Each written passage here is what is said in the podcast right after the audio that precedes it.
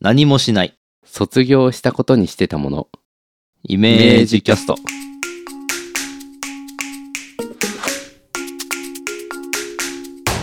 えーイメージキャストは個人で物を作る人の集まりイメージクラブとして活動している東と鉄塔が自宅からお送りするポッドキャストです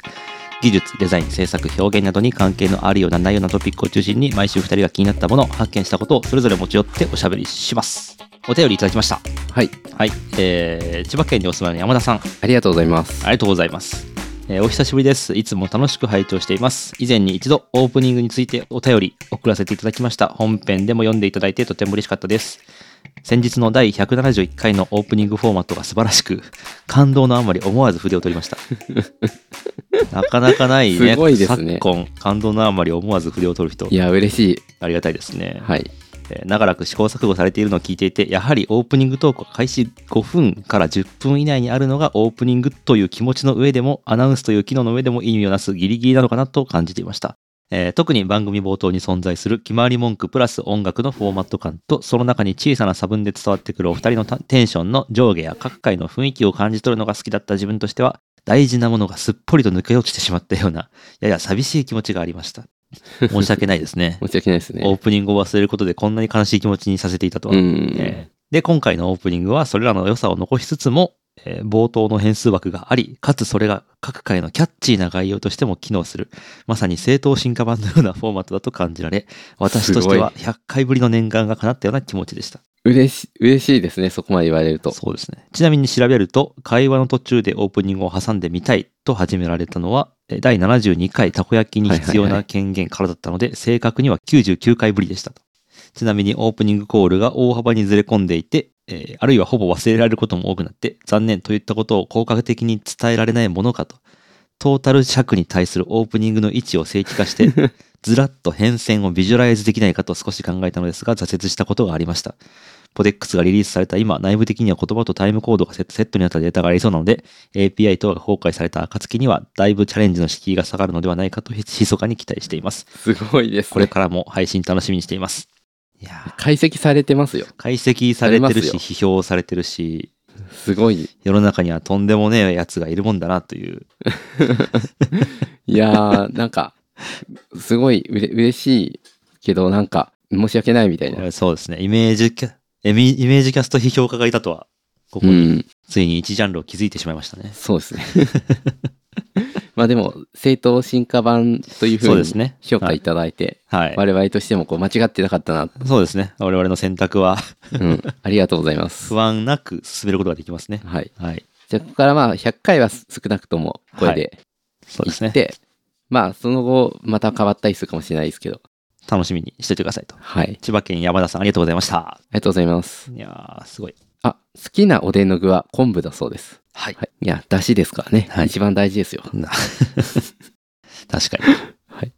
えーっと、で、はい、はい。何もしないですよ。何もしないっ何もしない。ていう本がありまして、はい。この本を読んだっていう話をしようかなと思ってね。 あ、わかりました。敵にもう何も続きが起きなくなったのか と心配しましたけど。オープニング書いて2回目に して、もうやめますというわけではなくてですね、これなんかね、あのバラク・オバマが年間一番良かった本にも入れてたらしいんですけど、ほうほうほえー海外のアーティストのう。方、はい。ジェニー・オデルさんっていう女性の方の書いた何もしないっていう本ですね。へえ。まあ、あの、何もしない系の本って増えてると思うんですよね。確かに。これはなんかその世の中のスピードとか、もうみんながパニックになってるぞっていう感じをこう読み取って、うんうんうんうん。そういう感じの本が増えてきてるんじゃないかなと思ってはいるんですけど、うんうんうん。それ系の本かと思ったら、それともまた違うっていうあ、そうなんですね。タイプの本ですね。なんかてっきりこのタイトルから、いかにこう、心を休めるかみたいなのとか、うん。あとはそのビジネス系文脈で言うと、マインドフルネス的なやつあるじゃないですか。はいはいはい。何もしないで、こう、心を無にして休むっていう時間を作ることで、より効率が良くなるみたいな、うん。そういう風な本ですらないんですよ。へえ。むしろ、なんで労働者である我々が効率なんていうものに追われねばならんのだっていう、うんうんうん怒りに満ちたこの社会思想の本であって、アクティビズムの本だということがうーん読んでるとすぐに明らかになっていくんですけども、この、あれですね、内容紹介のところにも、もう最初の行で、なんか、この本は、あの、自己啓発症を装ったアクティビストのための本です、みたいなことが書いてあるんで、そうなんですねっ。ていう本で、ちょっと、まあ、変わった本ですね。はい。はい。ただ、あの、個人的にはめちゃめちゃ、オバマも認めるし、うん。僕も認める。ちょ っと、2001年で一番良かった本になっちゃいましたね、これは。あれ、1年ってって今年、去年ここ今年の可能性はまだちょっと残しときたいんで、去年に入れときこうかな。あ、わかりました。はい。はい。2023年に入れときますね。はい。すごいな あ結構いろんな本読んでると思うんですけど、いやその中で一ー、番。去年はほぼ本なんかもう5冊ぐらいしか読めてなかったんですけど、あ、そうでしたっけその中でベストですね。はい。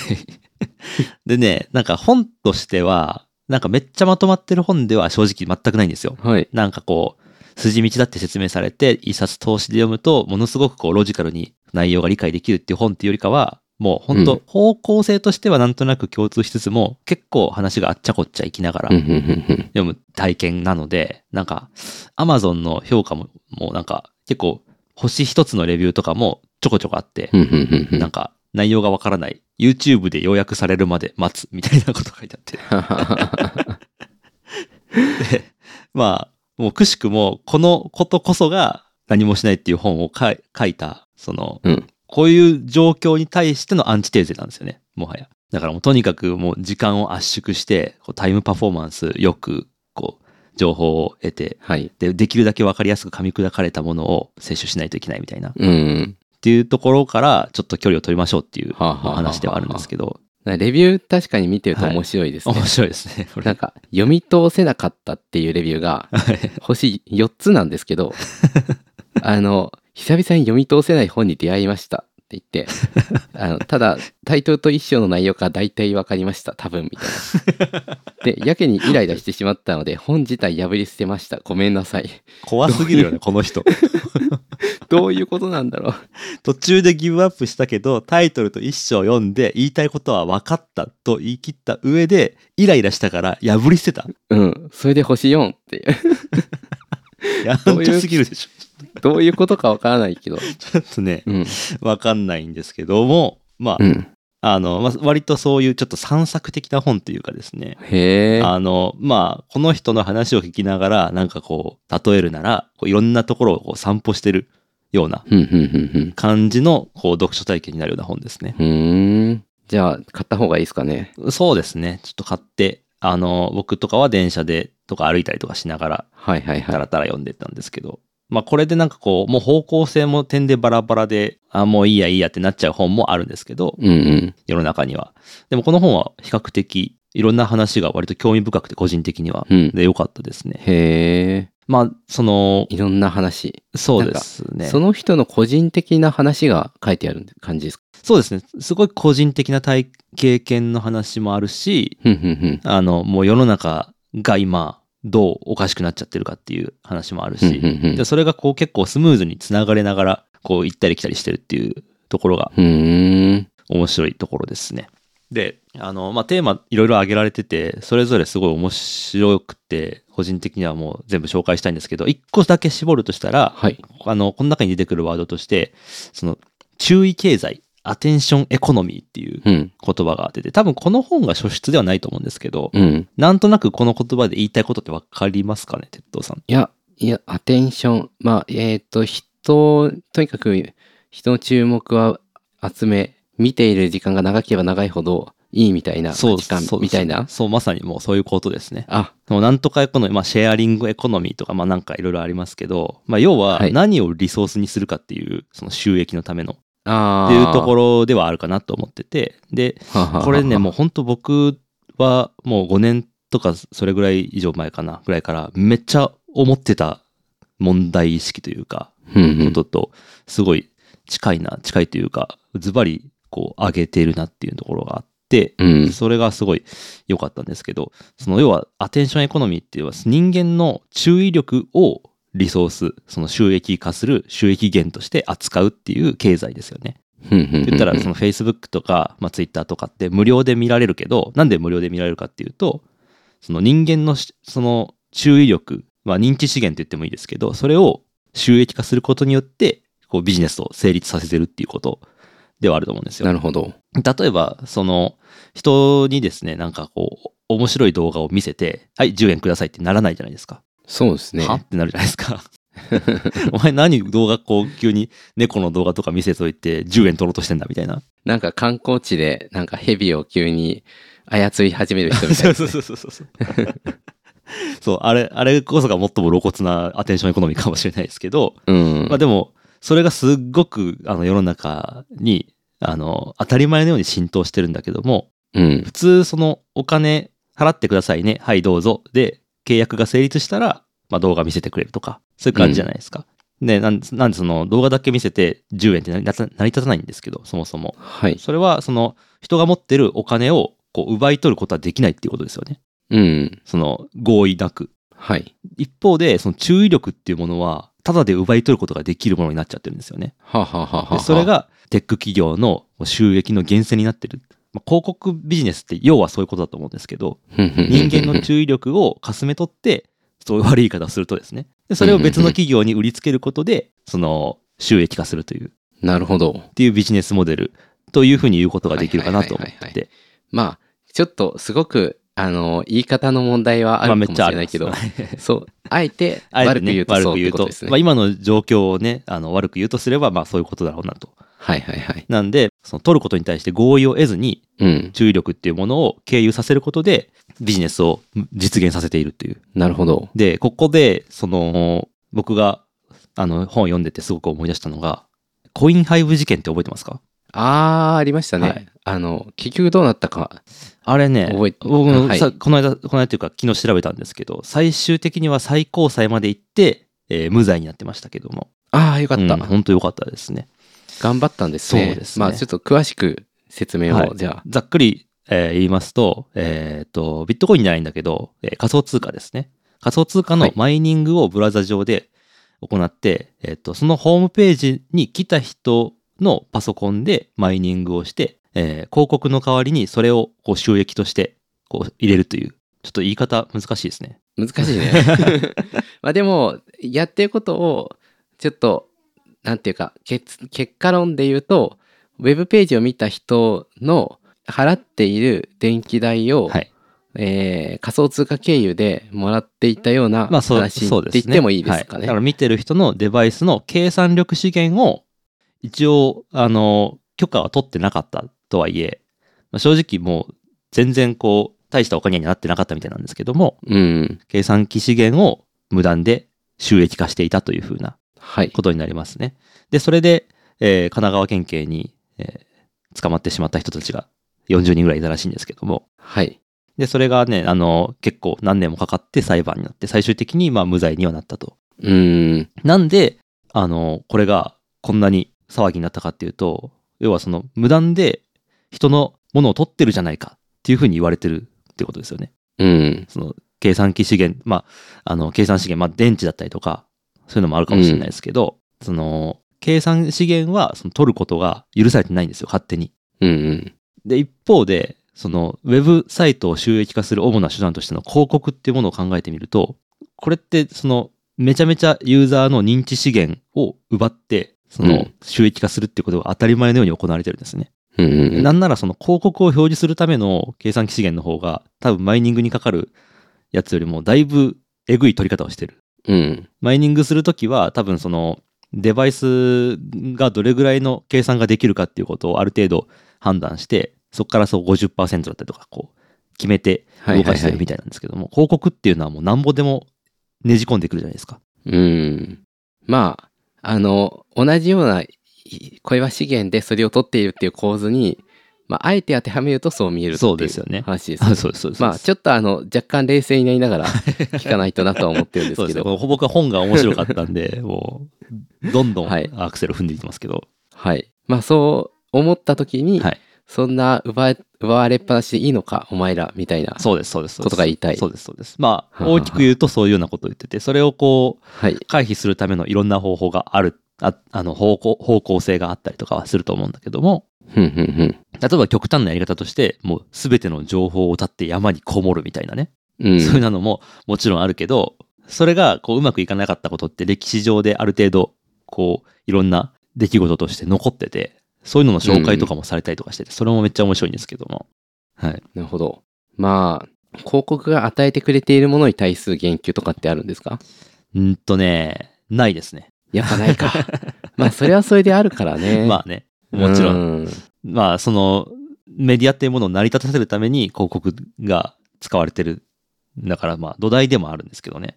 まあ、この本では、むしろその広告事業というよりも、その、認知リソース、注意力はい。を、えっ、と、集めることで広告に流し込んでるっていう、そのプロセスの方をどちらかというとふんふんふんふん批判してるって感じですね。むしろそのコンテンツの方ですかね。うんどちらかというと。なるほど。で、えっ、とですね、はい。これなんかその実験の記録とかも入ってて、はい。なんかそのスマホの画面でゲームをしてもらうんですよ、画面の真ん中で。ふんふんふん画面の真ん中でちょっとか単純なパズルみたいなゲームをしてもらって、で、端っこに、実はそのパズルやってる間にも、なんかいろんなものが出てきてると。うんそのことに気づきましたかみたいな、よくある実験あるじゃないはでいすか。はいはいはい。あれ的なことをやってる記録の中で、面白かったのが、その、端っこに出てきたものが、例えば人の顔の絵だったりとかすると、うん。あの気づくんですよ。それは。ふんふんふんふんでも、そそれが、こう、人の顔ともちょっと言い切れないような模様だったりとかすると気づかなかったりとかするんですけど、ふんふんふんふん。これって、その気づくっていう、その行為の手前に、すでに脳に入り込んでるってことですよね。うーん。その、まあ、はい。その顔を認識するみたいなところの手前で脳が自動である程度刺激を受け取っていて、はいで、。それに、それが意識に上るかどうかを、まあ、フィルタリングしてるというか。そうですね。なんで、その、ネット環境の中で、こう、膨大な広告だったりとか、神経を逆なでしてくるような情報だったりとか、うん。悲しいニュースだったりとか、そういうようなものがこう、流れてくるっていうのが当たり前のようになってるっていう状況で、人間の注意力ってもう普通に暮らしてるだけで、どんどんどんどん削られていってるっていうふんふんふん。っていうことが、その単純に、あの、例えばなんか勉強しないといけないのについついツイッターとかを見ちゃって集中できないみたいな規模の小さい話じゃなくて、うん。むしろその、ある種のこう搾取構造が多くあの作られてるんだよっていうのを、ふんふんふん。まあこの本は結構アクティビズムの本だから、結構そういう大きく出てるっていう感じですね。なるほど。はい。それは、ゲームとかの話にはつながるんですかというと、あの、ビデオゲームはいはいは、はいその、アテンションを搾取していることになるかどうか。ああ、まあでもある面ではあると思いますね。その、ふんふんふんゲームの中でもその、すっごい中毒性があるやつとかあるじゃないですか。えっと、スイカゲームとか。 そういうのもそうですし。あちょっと違うそういうそうそういうのもまあ、 ある種そうだと思います。結構その、こう、01で割り切れるものじゃないと思いますけど、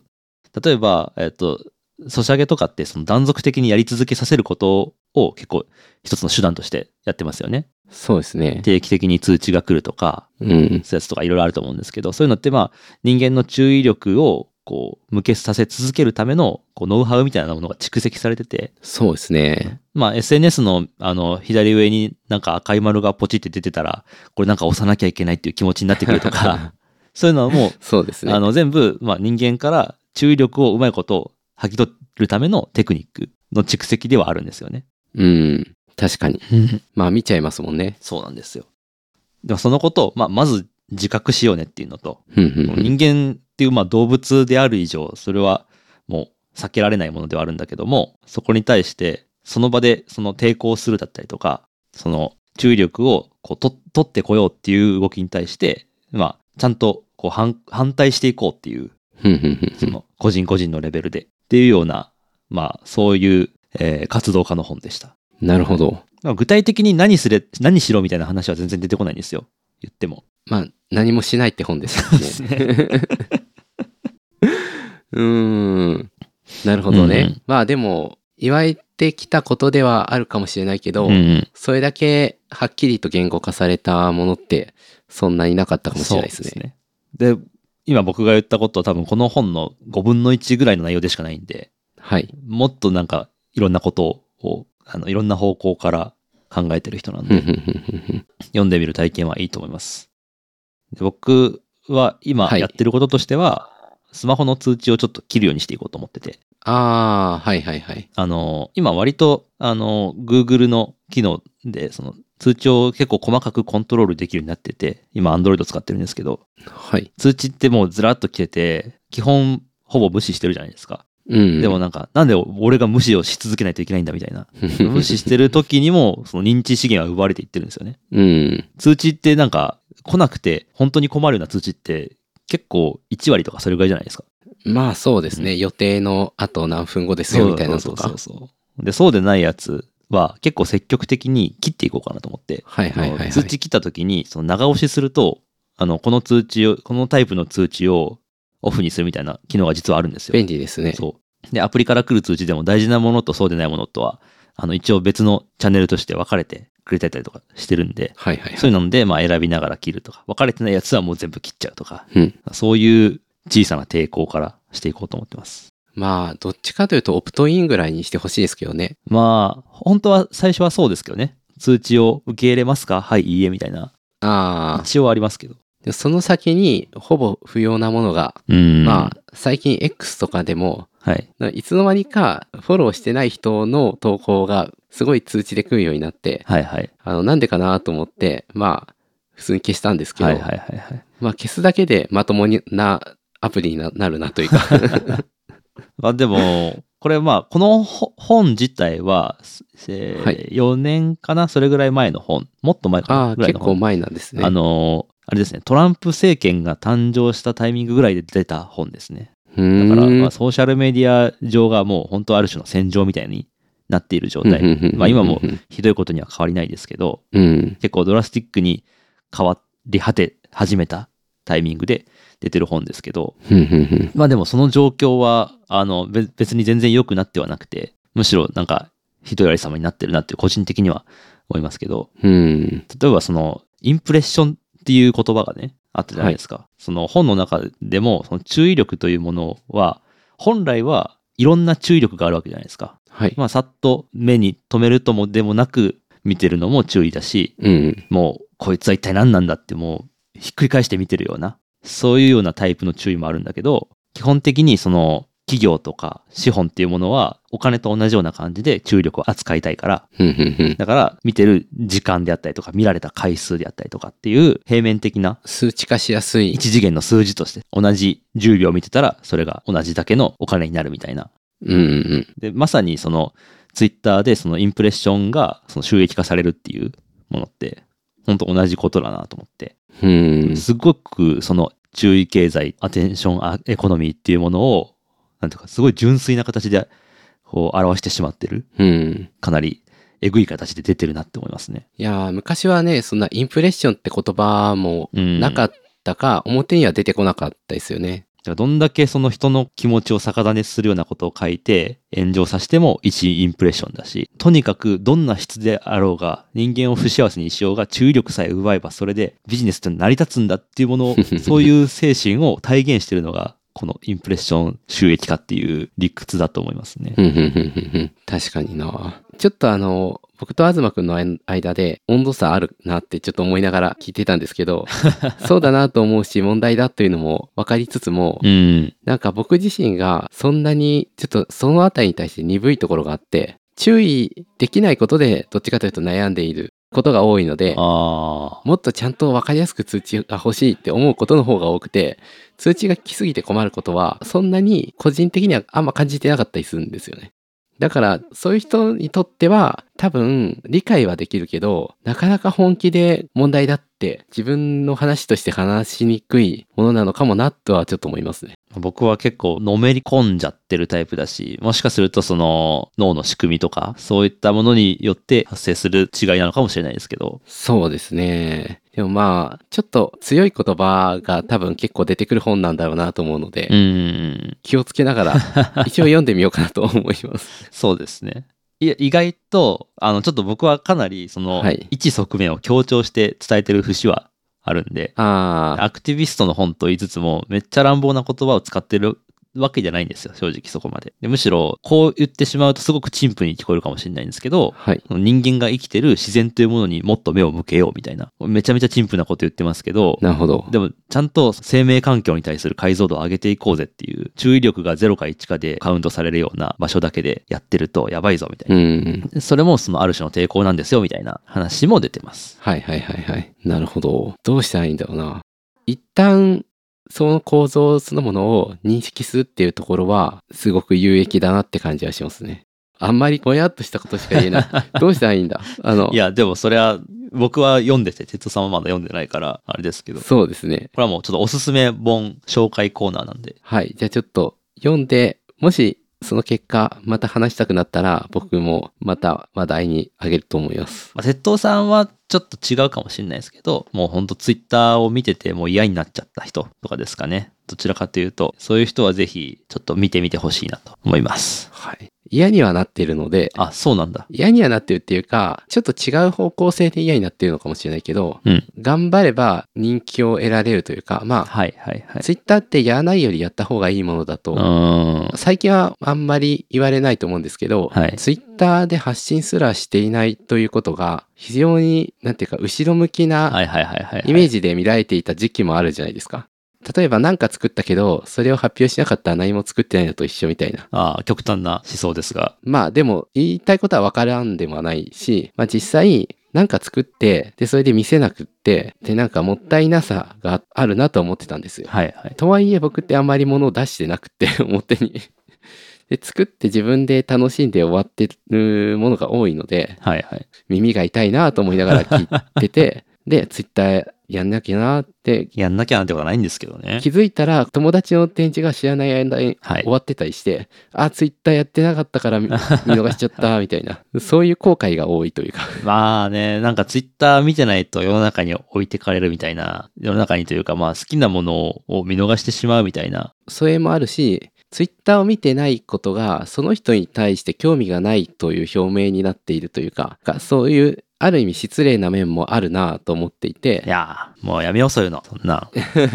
もでもなんか結局慣れる前にツイッターというものが X になりう、はい。なんとなくこうヘイトを買うような存在になっていくっていうそうですね。距離があるまままた遠のいていくっていうのが僕から見た X ですかね。なるほど。まあ、注意力って人間の大事な24時間というね、限られた時間の中のすごく重要なアセットであり、それを何に向けるかっていうことを自分でコントロールできるようになるっていうことは、すごく力があることですよっていうことなんでね。なるほど。うんそうですね。そうだなと思い ます。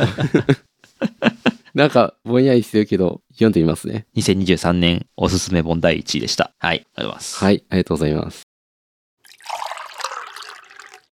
卒業したと思ってたもの。つ卒業したと思っていたもの。はい。これ何ですかまあ、大げさな話じゃないんですけど、はい。あの、実家から東京を出てきた時に、いろいろものを、あの、置いてきたんですけど、うんうん。で、久々に実家に帰ると、つい手に取っちゃうものがあったりして、はい。なんか、やっぱりいいよなって思うものおが、ーなんかあるじゃないですか。そうですね。で、その中の一つが、まあ、例えばファミコンだったりするんですけど、任天堂のそうそうそう、ファミリーコンピューター。そう、どっちかというと僕はスーファミかな。まあ、はいはいはいでも、まあゲームはいいとして、なんか久々にエアガン触ってたらものすごい楽しくて、おーエアガンってどう思う人が多いのかちょっとわかんないんで、話しづらいなと思ってるんですけど、はいはいはいはい。基本的にあの兵器とか武器まあそうですね。武器ですよね。をおもちゃにしたものでそのおもちゃにした中でも武器性みたいなものをもうそのまんま前に出しているものなので確かに弾出ますからね。弾出るしあの本物にできる限り寄せようとしていて大きい音がして完全に戦争ごっこじゃないですか まあ確かにそうですね。初対面で会った人が、私、僕、エアガンが趣味なんですって言われると、若干半身になるところありますね。気持ち的に。うんお、うーん、なるほどっていう。うんいやでもなんかねはい。僕はどっちかというと武器ってまあ誤解を恐れずに言うとはい。武器好きなんですよ。で、それなぜかっていうのはあんまりはっきり言えないんですけど、うん。まあ、人を攻撃したいから武器が好きっていう人は多分そんなに多くないんじゃないかって気がしていて、まあ、そうですよね。あの武器のものとしての重厚感だったり、まあ身を守るかまたは敵を攻撃するみたいな一つの用途にはいはいはいはい。かなり研ぎ澄ましたプロダクトとして見た時のなんか美しさとかも結構あると思うんですよね。目的に対する忠実さというか、ありますよね。うん、なんか、一回でも動かなかったら困るものが、それが実際機能して、で、素手ですぐに分解できて、メンテナンスもできて、うんうん。玉は安く手に入り、それでいて精度が高いみたいな、こんなものよく作ったなと思うようなはい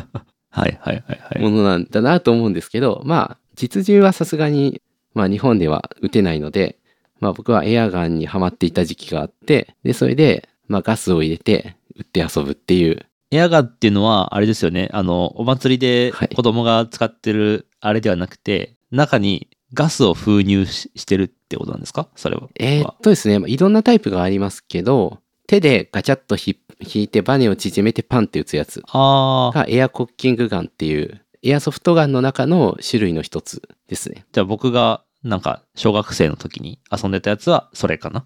バネでパーンって出るやつ。それですね。まあ、2000円から3000円ぐらい。1万円とか2万円とか出すと、こうガスを入れて、その力で BB 弾を飛ばすものもあるんですけど、まあ、その BB 弾を飛ばすだけじゃなくて、はい。ブローバックっていうんですけど、まあ、打った時のガシャンって、こう上のスライドが動いて、反動みたいなやつ。より実銃に近い動きが楽しめるってことですかね。そうですね。はいはい。まあ、おもちゃとはいえ迫力あるなって思うと思いますね。で、まあでも卒業したなとは思っていて、それはその家で遊んでたんですかそうですね、家でまあ眺めたりとか、うんまあ、実際打ったりして遊んでたんですけど、なんか庭とかでですかね。庭っていうよりはまあ室内かな。へえ。なんか的とか立てて。そうですね。おお、めっちゃ今とやってること近いんじゃないですか。スパコーンとか で。そうなんですよね。携帯こそ変われど。そう。ゴム鉄砲も一回卒業したと思ってたんですけど、はいまあ、。卒業したっていうより、まあもう遊ぶ機会もなくなるだろうなと思って、で、大学の時に、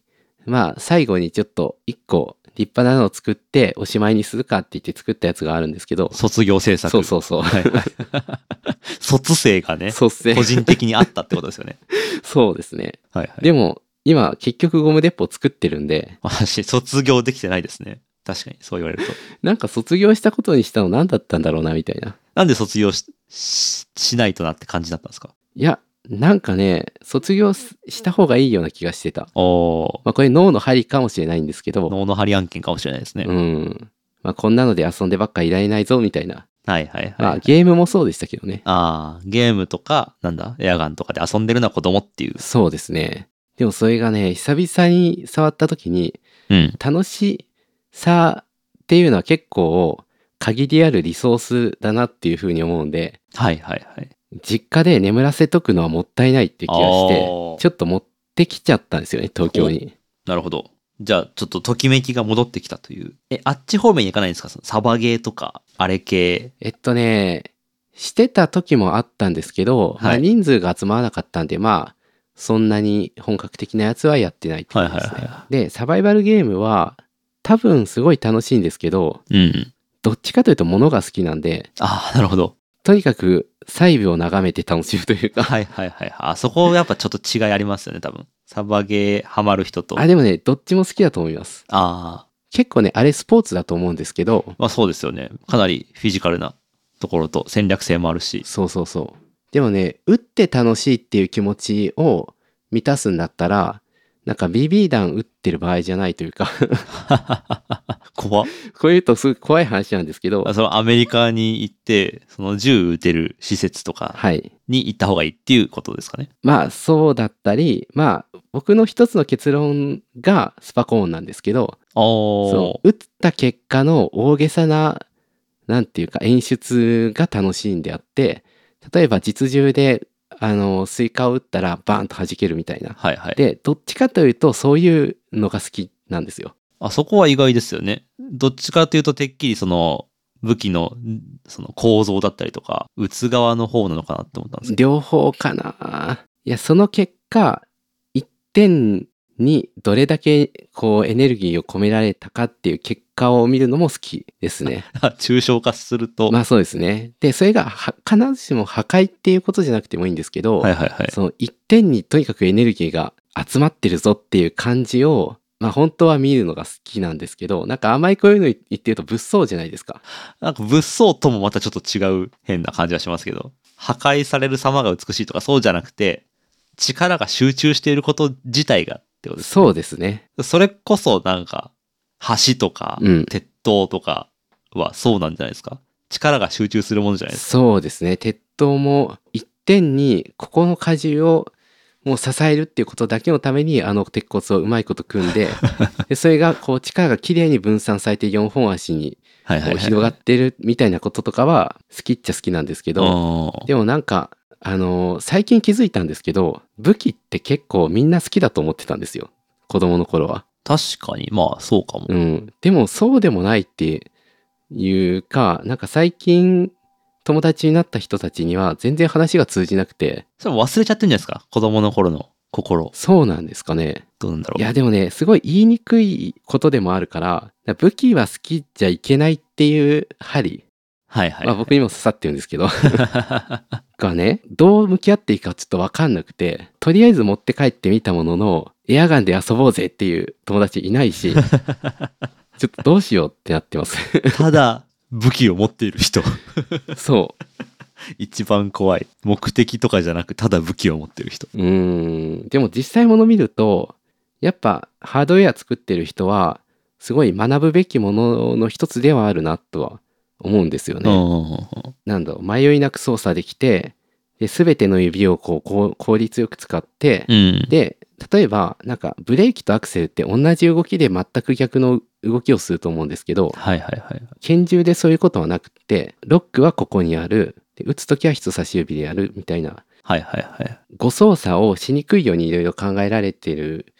んだろうなみたいなのはいはがいはい結はい構あって、でその上でまあ成り立ってると思うんですけどいろんなインターフェースってうんうん。なんか結構平面的に並べてあって分かりにくいことが多いじゃないですか。確かに。まあ、カメラとかも結構ボタンだらけであこれどこをしたらえーっと ISO が変わるんだっけみたいなはいはい。カメラによって違ったりとか、うんでそういうのが拳銃っていうものはすごい美しいんですよ。なるほど。プロダクトデザインとしての武器ですよね。まあ見た目とかそういう話もあるんですけどものに力を込めて発射するっていう目的のための構造でもあるし、かつ人間が手で持って迷いなく扱えるための形でもあるし、うん、だから僕も結構その銃とか武器のウィキペディアでなんかこうこういう風に変化してきたみたいな歴史とか見るの結構好きだったりしますね。じゃあちょっとエアガン1個渡すんで 眺めてほしいんですけどえいやーでもねとはいえやっぱり発言しにくいんでなんか特に今まあいろいろ平和とは言えない、まあ、世の中になってるっていうのもあるし、武器が好きとは言いづらい。まあ、戦闘機だったらなんか少し許されてる感じがしてあ、そうなんですかね。なんかそれはまだ自分で乗る機会はないと思うんですけど、はいはいはい。ナイフとかだと変えちゃうじゃないですか。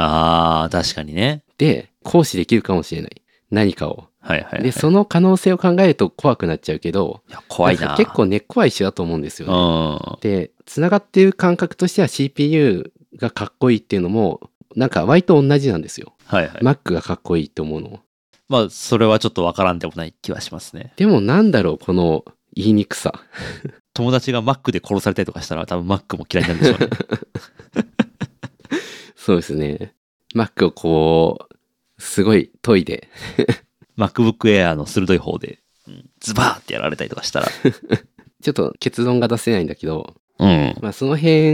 のなんか言いにくさとかを一旦置いといて、まあ、これはいいと思うみたいなのは一旦受け入れようっていうのが今ですかね。っなるほど。ていうのありますよね。あないか。僕はそうですね。今のところ、そんなに武器に心惹かれて欲しいまではないですね。ああ武器以外でいいなと思うけどちょっとそれに蓋をしているようなもの。あーカポエラとかできたらかっこよくないですかああカポエラはまあかっこいいと思うし できたとしても別に隠すこともないと思そううんですけどですよね。うん。まああれ手錠をされた状態で戦える方法みたいなやつですよね。だから僕がこう、急に定常されたら、急にそのカポエラでカポエラで戦い始めたら、面白いです よね。面白いですね。まあそんな状況があ るかそういうことをするのかわかんないけど。まあでも、それはある種のこう、武器というか、力を行使するための手段ですよね。ううんん人間の体っていうものを武器にして。そうですうね。ん意外と筋トレなんか良さそうですね、鉄道さん。相性が。えどういうことですか自分の体の仕組みを分析して、ここのなんなんとか筋の使い方はこうみたいなんとか、この背筋のこの筋肉が強いか弱いかで全身の動きにこう関わってくるみたいなのをめっちゃ語りながら筋トレしてる。なんか筋肉の名前全部覚 えてま あでも筋トレがすごく好きな人、今ちょっと適当なこと言ってますけど、はいもうまたなんか一つあるとは思うんですよね。うんそれはその自分の体をこうより目的的に仕上げていきたいというか、みたいなものだったりとか。いろいろ混ざってそうですけどねなんか筋トレそのもののなんか良さっていうのもあったりとかいろいろあるんだろうけどそれもあるかもしれないけど、こう一つの道具に、ど道具って言うとなんかちょっと聞こえ悪いかもしれないですけど、一つのこう目的に沿った形に仕上げていくっていうのは、筋トレハマる人の一つのなんかこう、傾向のような気もしますね。だから、鉄道さんは筋トレと相性がいいはずだというのがなるほど僕の論です。何回か挫折してるけどまあ今握力鍛えてるんでちょっと何でも握りつぶせるようになるっていう目標にかっこいいなリンゴが握りつぶせるようになったとかあの 3D プリントとかでこう失敗したやつとかを、あー、クソとか言いながら、ぐしゃーってこう、パラパラパラパラパラ、もう一回やるか、みたいな感じで造形し始めてたらかっこいいですね。もうちょっといい目的は欲しいですけどねいや目的が何かは意外と関係ないじゃないんですかね。武器だってこう相手を殺すとか傷つけるとかっていう目的ではあるけど、うん惹かれるのはそこじゃなくて、その目的に対するこう姿勢というか、プロセスというか、そちらの方に興味があるっていうことだから、目的は意外と何でもいいのかもしれないですよ。なんかゴルフクラブとかで分解するとこうなっていますみたいなのが書いてあるのとか見るのはちょっと好きだったりするんですけどあゴルフはやったことないしあんまり興味もないんですけど同じ体力の人が同じような振り方をした時にいかにゴルフボールにこうエネルギーを伝達できるかみたいなことをー、一点に集中じゃないですか。そうなそういうのはおおっていうのはちょっと見ちゃったりしますね。結構何でもいけますね。筋トレもいけるし、ゴルフもいけるし、これは40代、50代困んないですよ。いやーそうかもしれないけど、 まあ、ひとまずはい。一旦エアガンの話に戻すと蓋するのは一旦やめることにして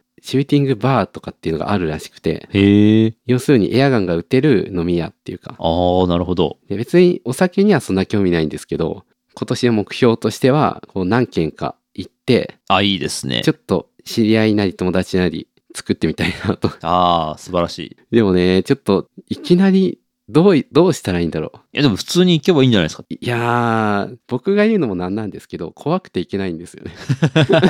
えいや、こんなペイペイが言っていいのかなっていうのはちょっと思っちゃいますけどね。あの、多分いいんだと思いますけど。シューティングバーに通うような人たちが、こう、新参者に対して攻撃的なのかどうかはわかんないですけ ど。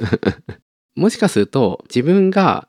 当時はエアガンというか、まあ、銃のことをいろいろ知っているのがいいという価値観でエアガンで遊んでたんですけど、うん。知ってる方が偉いみたいな。はいはい。で、今はその価値観を微妙に引きずったまま知らない状態になってるんですよね。ああ、自分がその価値観の中で弱い立場にいるっていうことがそうそうそう感そうそう覚してしまっている状態。で、それを自分自身で再確認するのが怖いっていうのがちょっとある。なるほど。卒業したと思っていたその価値観。ああ、まあ、そんなそんな、話なんですけど、 結論はないが、ないですね。これは。まあでも、とりあえず行ってみようっていうところですかね。そうですね。まあちょっと、みんなどうしてるのかわかんないけど、言いにくい趣味の人はどうしてるのかなっていうのは、ちょっと思います。確かに、そうですね。じゃあ、ちょっと言いにくい趣味を持っているよという方は、匿名でいいので、ちょっと公園で露出してますとかは、さすがに、こちらでもちょっと、まだフォローする力が足りないんで、そうで すね。まあちょっと言いにくいぐらいの趣味そうですでおね。願いしま優しめのやつでお願いしますす。。ああ、でもね。いや、どっちかというと、広めたいな。周りに。うん。迷惑なやつだな。不況。多分ね、エアガン撃ってみたら、脳みそのどこか急に刺激されるんじゃないかなっていう気がしてい て。なので、東くん、ちょっとはい今度、うちに来た時に、はい。あの、体験してみてくだあさ、いいんです か打ちたい打い。いちいたい。ですよ。やった。いい音しますよ。おー、機械の音だ。カシャンって。そう、どう見ても金属みたいな見た目なんだけど、うん。まあ、金属で作ると法律違反になっちゃうんで、あ、そうなんかです、ね。重たいプラスチックで作られてたりしますね。触るとひんやりします。じゃあ、デトさん家に行って、こっそり触らせてもらい ます。なんでこっそりなんですか人目を忍んで。まだもやもやはしているけど卒業したつもりになっていたものを蓋を一回開けようかなみたいな年を経て趣味との関わり方も変わってくるというね、そういうお話ですか。はいはい、ありがとうございます。終わりにしますか。えーイメージキャストは毎月少額の支援をしてくださるイメージキャストサポーターの皆様のおかげで配信を継続できています。月に1回コーヒーをおごってあげる程度の金額からの支援をお待ちしております。詳しくは概要欄をご覧ください。そして、イメージキャストでは皆さんの感想をモチベーションにして配信を継続しています。感想要望はハッシュタグイメージキャストをつけてツイート、質問などお便りは概要欄のメールフォームまたはキャストアットマークイメージドットクラブまでお寄せください。次回は4月27日土曜日の朝にお会いしましょう。それではまた来週さよなら。さよなら